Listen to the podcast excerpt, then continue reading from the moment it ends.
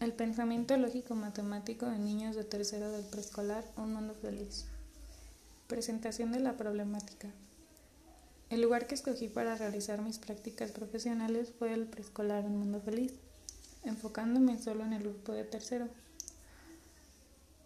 Debido a la contingencia que vivimos actualmente y la modalidad de presencial a virtual, la desintegración de los grupos, a inicios de este año la directora del preescolar me sugirió trabajar mejor con los niños de tercero,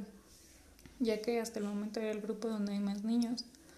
por lo que mi problemática la tuve que cambiar de acuerdo a las edades del niño, sus objetivos y los intereses que se tienen.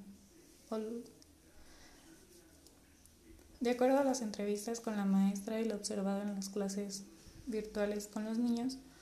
se destacó mucho la importancia del pensamiento lógico-matemático en niños de tercera de preescolar, ya que son niños que se les comienza a enseñar y se pretende que ellos lleguen a dominar el conteo antes de pasar a las operaciones básicas.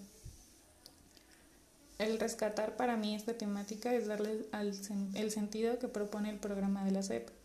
donde sabemos que el niño requiere un proceso mental para llegar a dominar las operaciones básicas, pero antes se requiere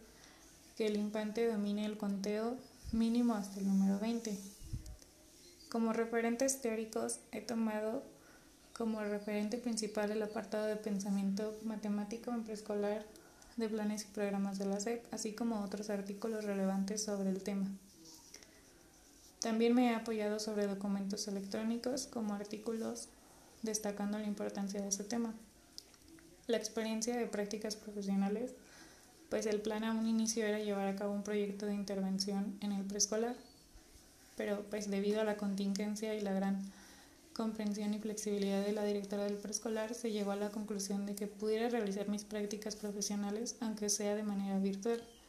conectándome los días viernes con la maestra y los niños y niñas de ese grupo mediante el WhatsApp.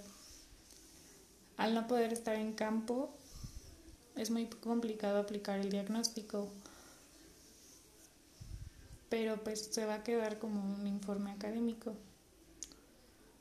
Los aprendizajes considero que desde que comencé mis prácticas pues he aprendido mucho tanto personal como académicamente porque he sacado adelante el trabajo y esto me va a dar experiencia en lo profesional, el poder trabajar aunque sea de manera virtual con los docentes o los padres de familia.